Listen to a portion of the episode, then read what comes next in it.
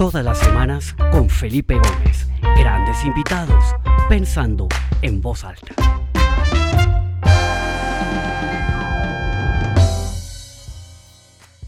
Bueno, muy buenas tardes para todas las personas que se conectan. Bienvenidos a Pensando en Voz Alta, edición número 38 de este programa, o 39 ya, 39. La semana pasada estábamos en la 38. Mi nombre es Felipe Gómez.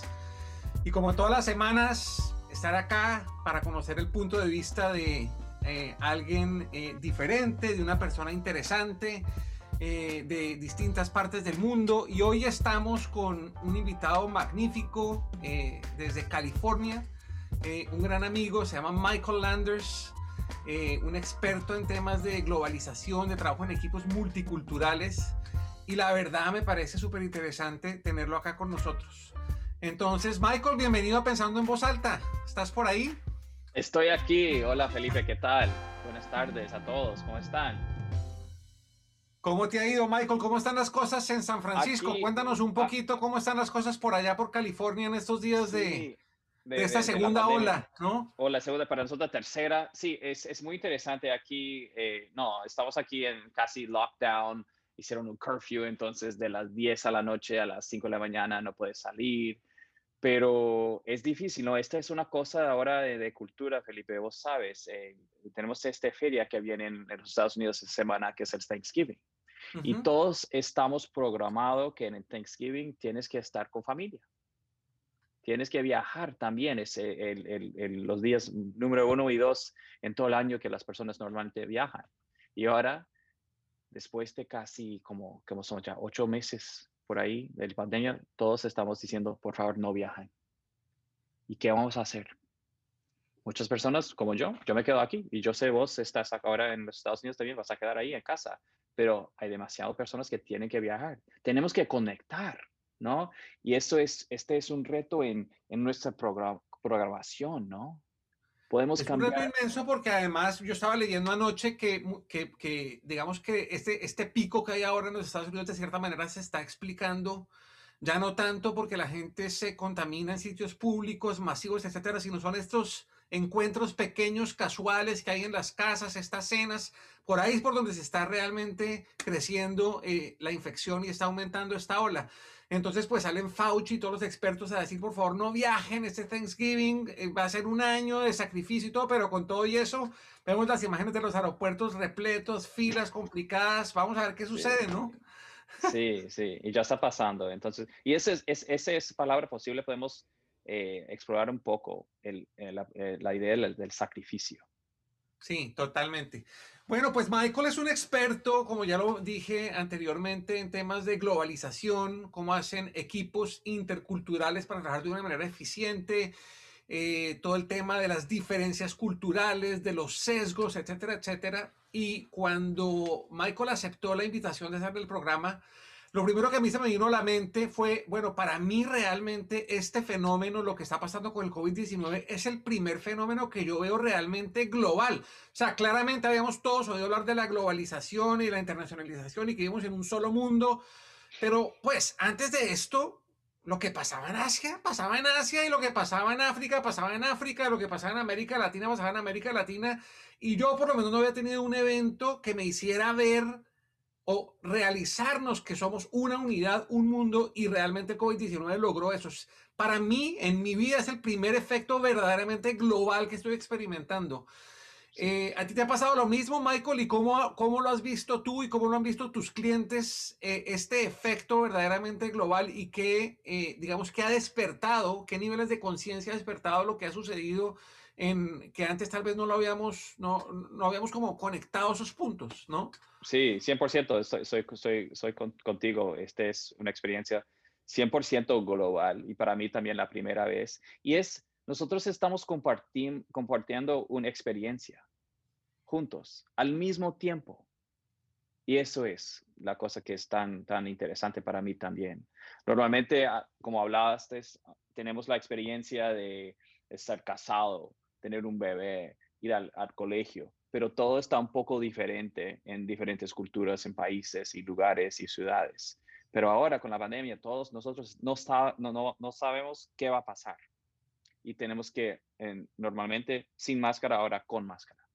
Ah, normalmente afuera, eh, en restaurantes, trabajando juntos, ahora en casa, trabajando por remote, si podemos, en el Zoom y los Teams y los Skypes y de todo. Entonces, compartiendo esta experiencia, ¿qué, qué ha cambiado en nosotros? ¿Qué, ¿Qué, has visto vos? ¿Qué ha cambiado con las personas con que, que vos estás hablando con?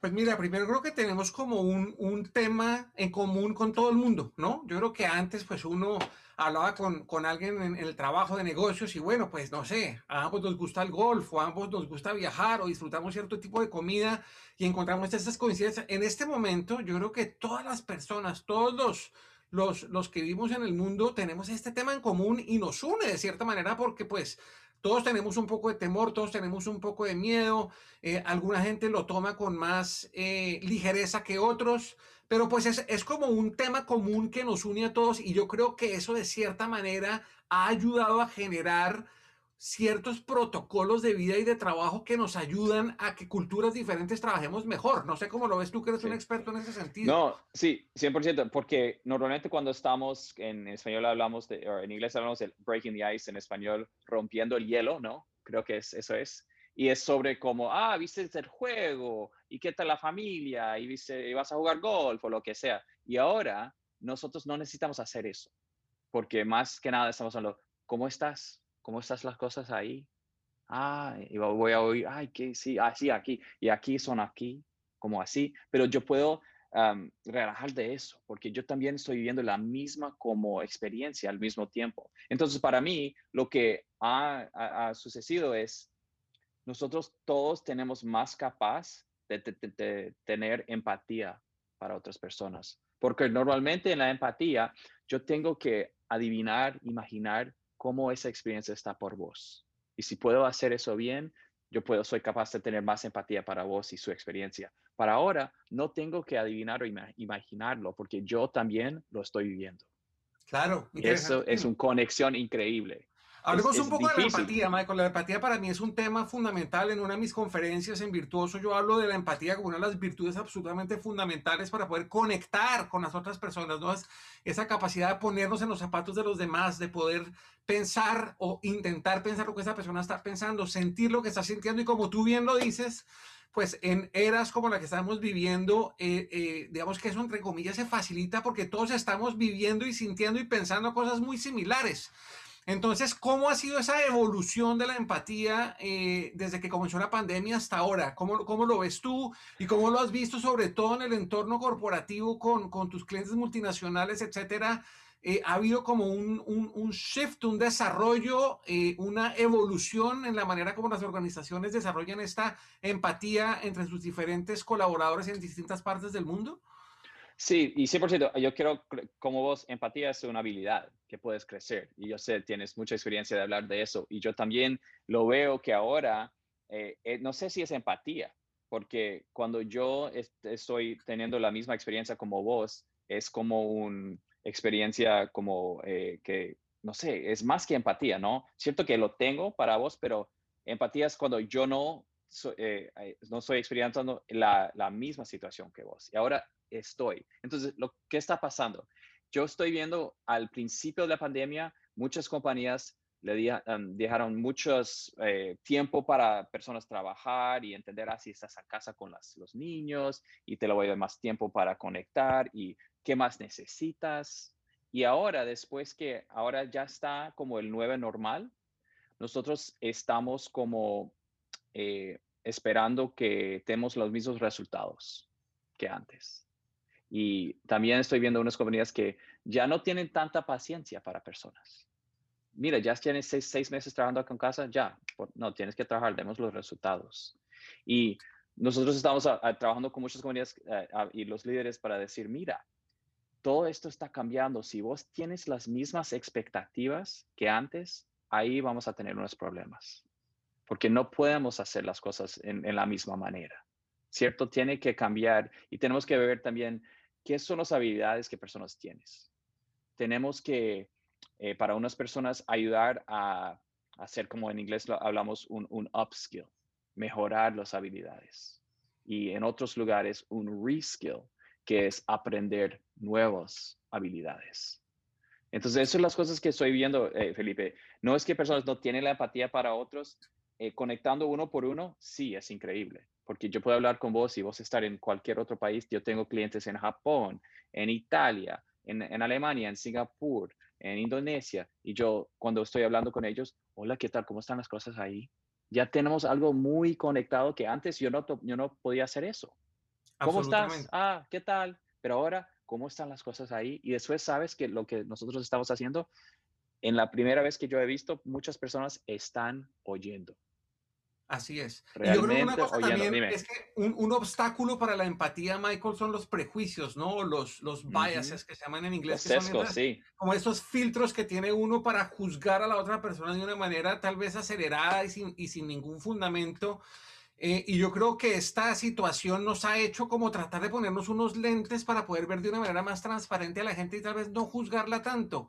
Porque no hablamos un poquito de esos, de esos prejuicios, de esos sesgos más, más, más eh, predominantes y cómo has visto tú a lo largo de estos meses que esos sesgos se han o aumentado o disminuido con los clientes con los que trabajas y en la realidad en la que te mueves.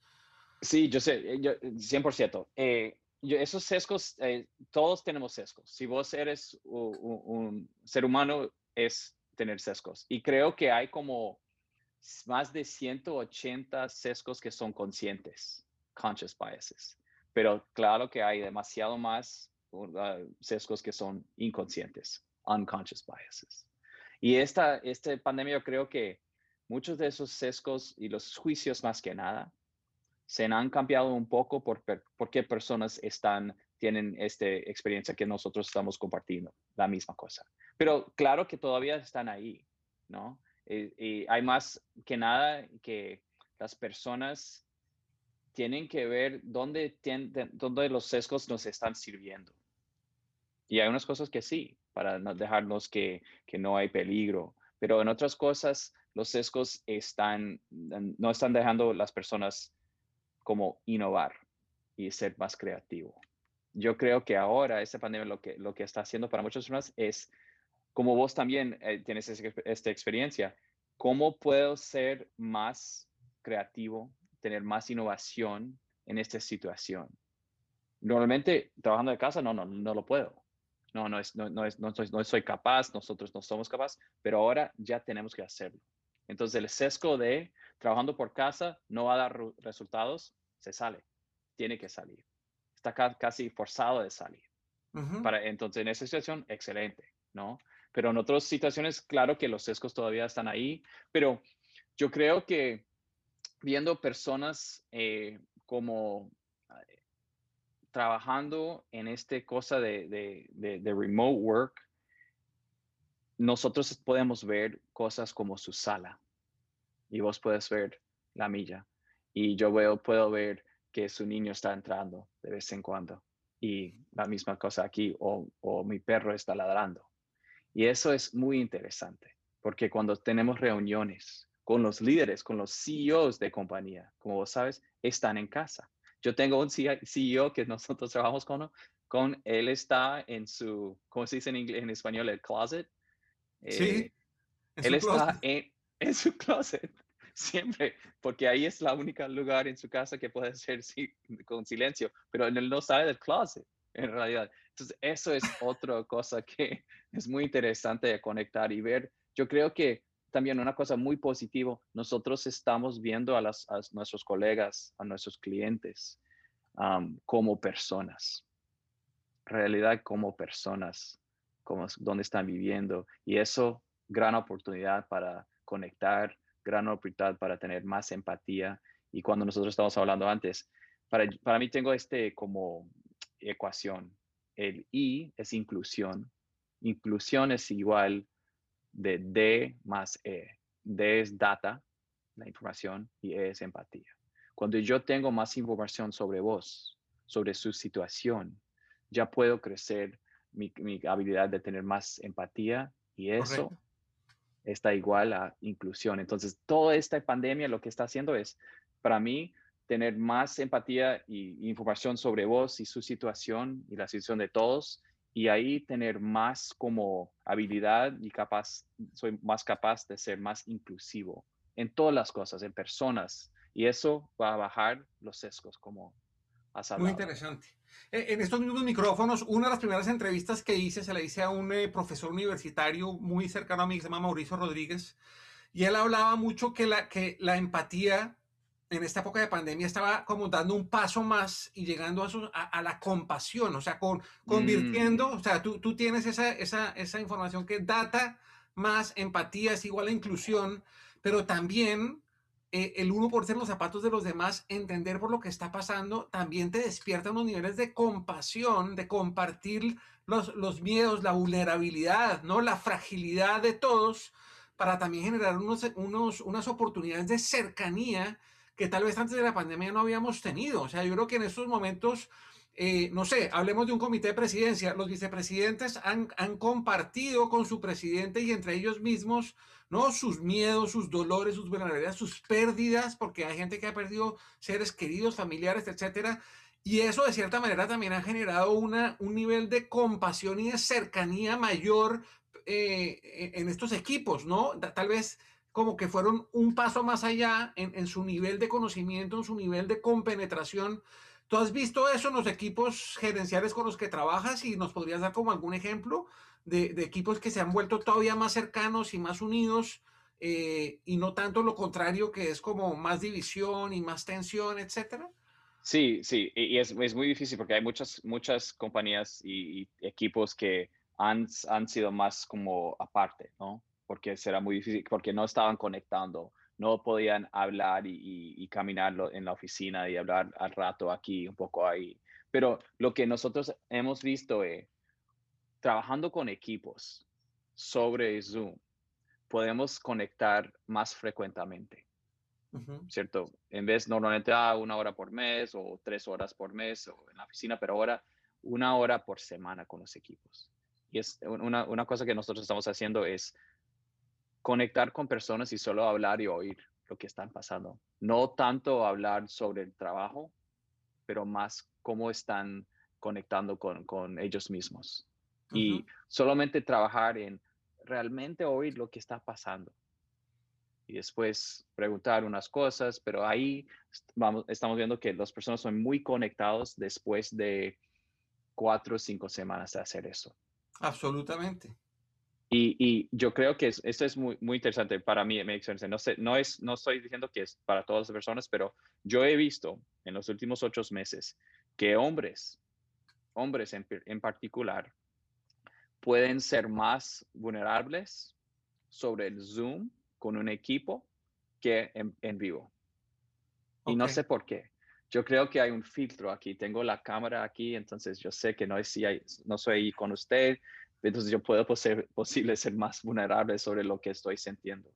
Pues, me, Pero eso es recordar, Michael, que hace, hace tal vez un par de semanas estaba yo mirando LinkedIn y leí un post de un, de un CEO que decía, bueno, nosotros tenemos un grupo de CEOs con los que nos reunimos una vez al mes, eh, no sé, como un, no sé, un Executive Forums, un YPO, una cosa de este estilo, ¿no? Y normalmente pues se habla de cosas... Eh, ¿Me escuchas? Sí. Ok, normalmente se habla de cosas como muy orientadas a los negocios, a las empresas, etcétera. Y decía esta persona en LinkedIn que por primera vez alguien dijo, yo no quiero hablar de negocios, yo estoy, o sea, para mí ha sido esto muy desgastante, muy difícil y como que se abrió y, expuso su vulnerabilidad. Eh, creo que fue muy emocional también, inclusive creo que lloró un poco y entonces ahí como que todos se conectaron y todos dijeron un poco lo mismo.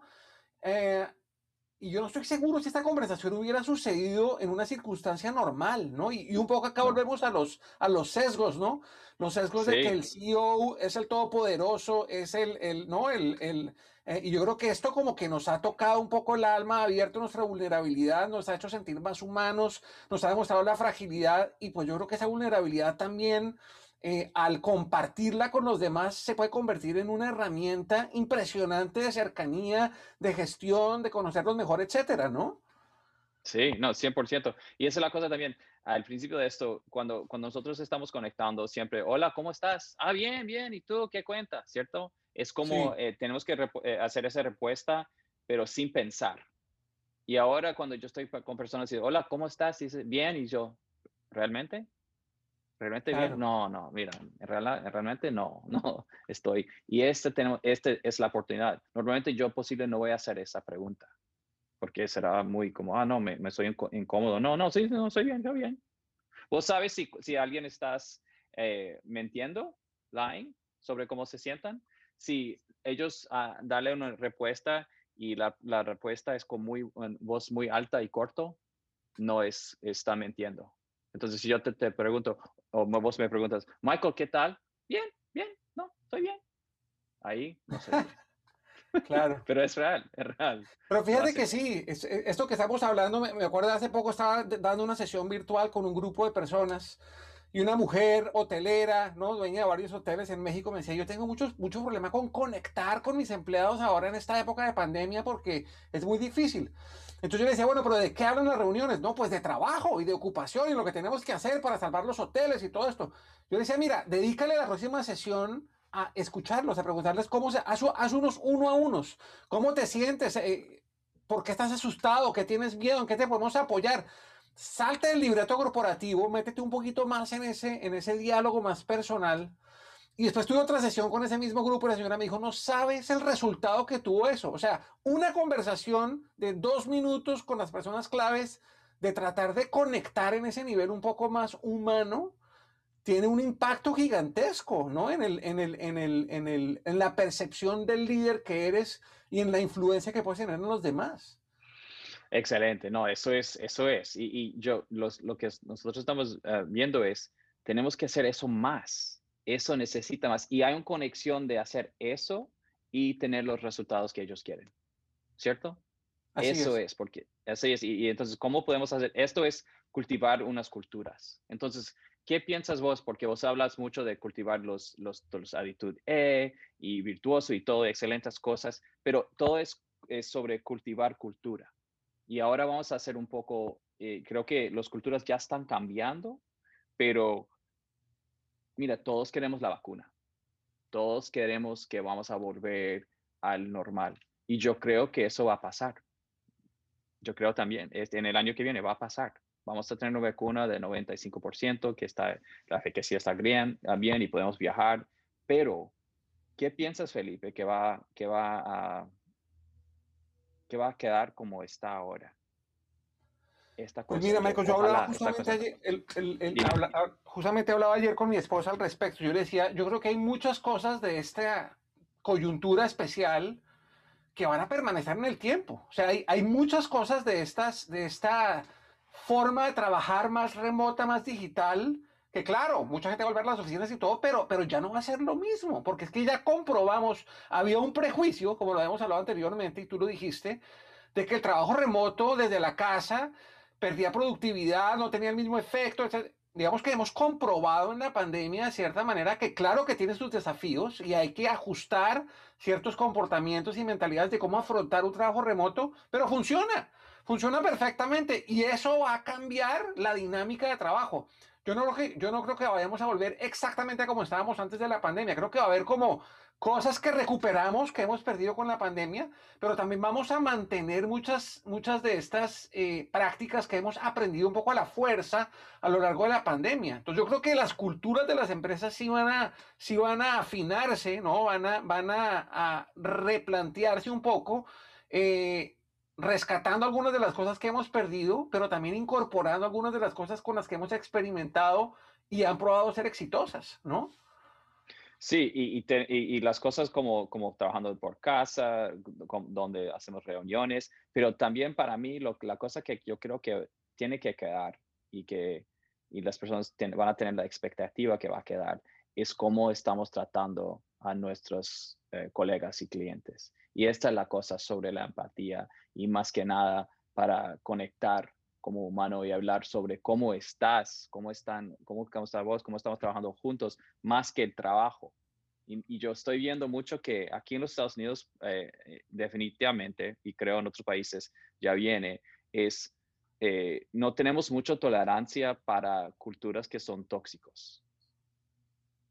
Y no tenemos mucha tolerancia, tolerancia para a personas hablando, a personas en una manera que es posible es, eh, lo están poniendo afuera en vez de adentro.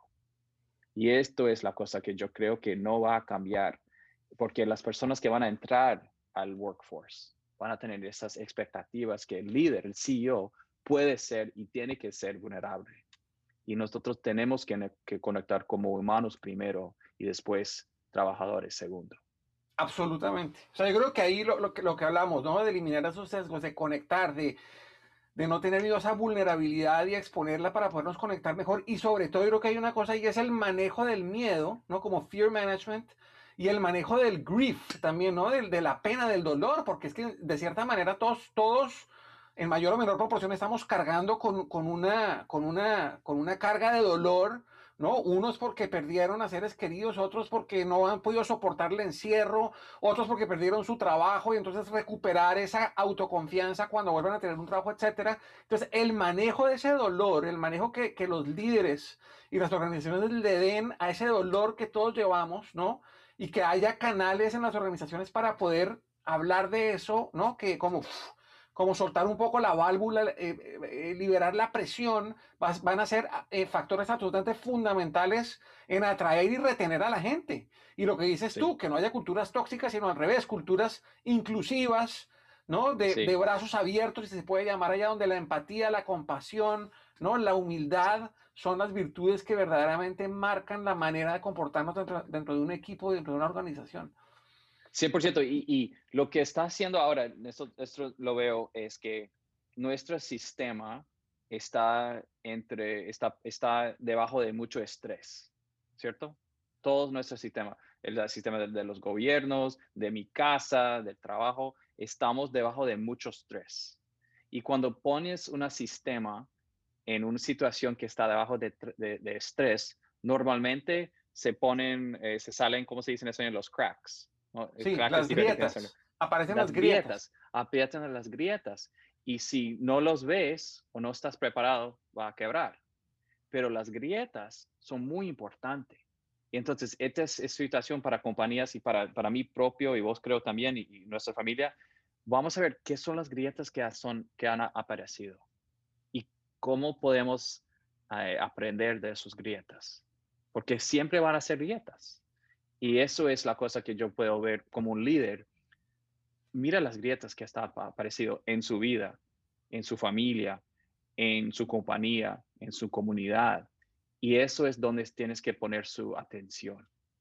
Yo, yo creo que ese concepto muy interesante que, que expones de las grietas, con lo que hablamos anteriormente, pues si lo comparamos con un edificio, un edificio cualquiera, en su proceso de asentamiento le salen unas grietas. ¿No? Pero al final depende de qué tan fuertes son sus fundamentos y qué tan bien están sus fundamentos de que esas grietas sean eh, eh, irreversibles o, que causen un daño gigante o que simplemente sean una grieta superficial que tú con un poco de mantenimiento la puedes arreglar. Creo que en una cultura organizacional pasa lo mismo. Si esos fundamentos de los que hemos hablado, la empatía, la compasión, la humildad, etcétera, etcétera, no tener tantos prejuicios, son fuertes, ¿no? Esas grietas que aparecen normales de la vida y mucho más cuando estamos viviendo una situación como esta, pues van a ser más fáciles de sanar que si esos fundamentos son débiles y hay culturas tóxicas que va a hacer que el, sistema se derrumbe, la gente no quiera trabajar ahí y por lo tanto la compañía no dé los resultados que está esperando, ¿no?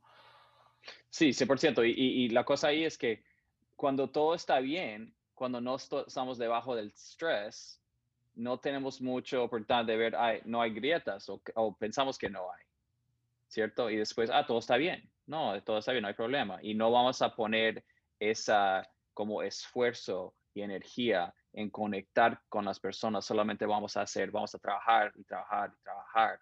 Y esa es la cosa que, que es muy interesante para mí porque claro que cuando, cuando todo pasa más como después de la vacuna, personas van a volver quieren volver a la, a la misma eh, punto de vista y situación que lo tenían antes en, el año pasado. Y la cosa es que nosotros hemos, hemos cambiado. Y te cuento algo. Mira, cuando trabajando con muchas personas que viajan a un país a otro, y yo también viajando a unos países y viviendo en muchos países en mi vida, eh, normalmente cuando, si yo voy, si yo estoy viviendo en, pues, vamos a ir en Colombia, yo estoy viviendo en Bogotá y yo salgo por un año y, ah, vivir a Japón. Y mi familia, mis amigos quedan ahí, vos posible. Imagínate que estás en vas a quedar aquí. Después de ese año, cuando yo vuelvo, yo tengo la expectativa que estoy volviendo al mismo lugar con las mismas personas. Y ustedes también tienen la expectativa que el, la mismo Michael va a volver. Pero lo que ha pasado es un año ha pasado. Entonces, estoy bien, cuando vuelvo, vos tienes la expectativa que estoy aquí, la misma Michael y yo también, pero en realidad cruzamos nuestras expectativas porque ese año pasó. Y la misma cosa creo que va a pasar en la pandemia cuando, cuando ya se se ha acabado. Creemos que vamos a volver a la misma situación en la misma manera, pero mucho ha cambiado, tiempo ha cambiado y también toda la experiencia. Entonces, esa nueva normal va a ser un poco diferente, porque yo creo que la, más, la cosa más importante de todo esto es que nosotros estamos más conscientes en nuestros humanos, nuestros amigos, personas en la comunidad. Eso es la, si hay una como aprendizaje, para mí a este momento es eso, que todos somos humanos. Hemos humanizado más nuestra existencia, ¿no? Yo, yo creo, yo, ojalá, para mí, eso es lo que estoy viendo. Y, y también, pero, y más que nada en negocios. Es verdad. Muy interesante, Michael. Excelentes ideas, eh, muy buenas reflexiones. Creo que hemos podido extraer en solo 30 minutos bastantes conceptos, ideas que son fundamentales para todos. Eh, a todos los que se conectaron, de verdad, muchísimas gracias por estar acá semana tras semana. Y a Michael, a ti, de verdad, muchas gracias por, por aceptar la invitación. Y te cedo el micrófono para que hagas como unas, unas palabras de despedida antes de ya despedirnos juntos, Michael. No, excelente. Gracias, Felipe, por, por estar aquí pensando en voz alta. Eh, no, un honor ah, realmente conectar con vos y ver eh, su sala muy lindo con el piano. Y tengo la, la, la oportunidad de ha, oído vos tocar y yo creo que en el futuro tenemos que tener más música. Entonces ya viene el tiempo para oír Felipe otra vez en vivo con su música para todos. Eh, y, no, pero para mí, para el mensaje es, es, es pensando en, en, las cosas que son difíciles en la vida y cada obstáculo que vos tienes, si puedes verlo como un beneficio, que es muy difícil, pero pues, si puedes ver sus obstáculos ah, como beneficios, solo ese cambio muy pequeño, que es difícil, pero si lo puedes hacer, ya creo que puedes eh, tener una vida de éxito, solamente haciendo eso. Entonces, este obstáculo que todos estamos viviendo, podemos ver unos beneficios y conectar con personas con, con esa empatía, con esa inclusión. Y ya. Excelente. Pues Michael, de nuevo muchas gracias y a todos los que se conectaron. Bueno, esta tarde queda esta eh, entrevista grabada en el portal www.pensandoenvozalta.com y de igual manera esta tarde publicaré la información del invitado a la semana entrante. Desde Londres nos va a acompañar Nick Turner, una persona absolutamente fascinante.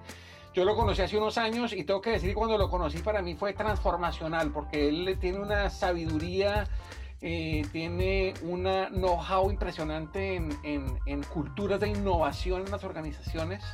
Entonces creo que va a ser una conversación fascinante y bueno, los espero la semana entrante. Michael, de nuevo muchas gracias y hasta pronto. Chao Michael, que estés bien. Chao. Bye.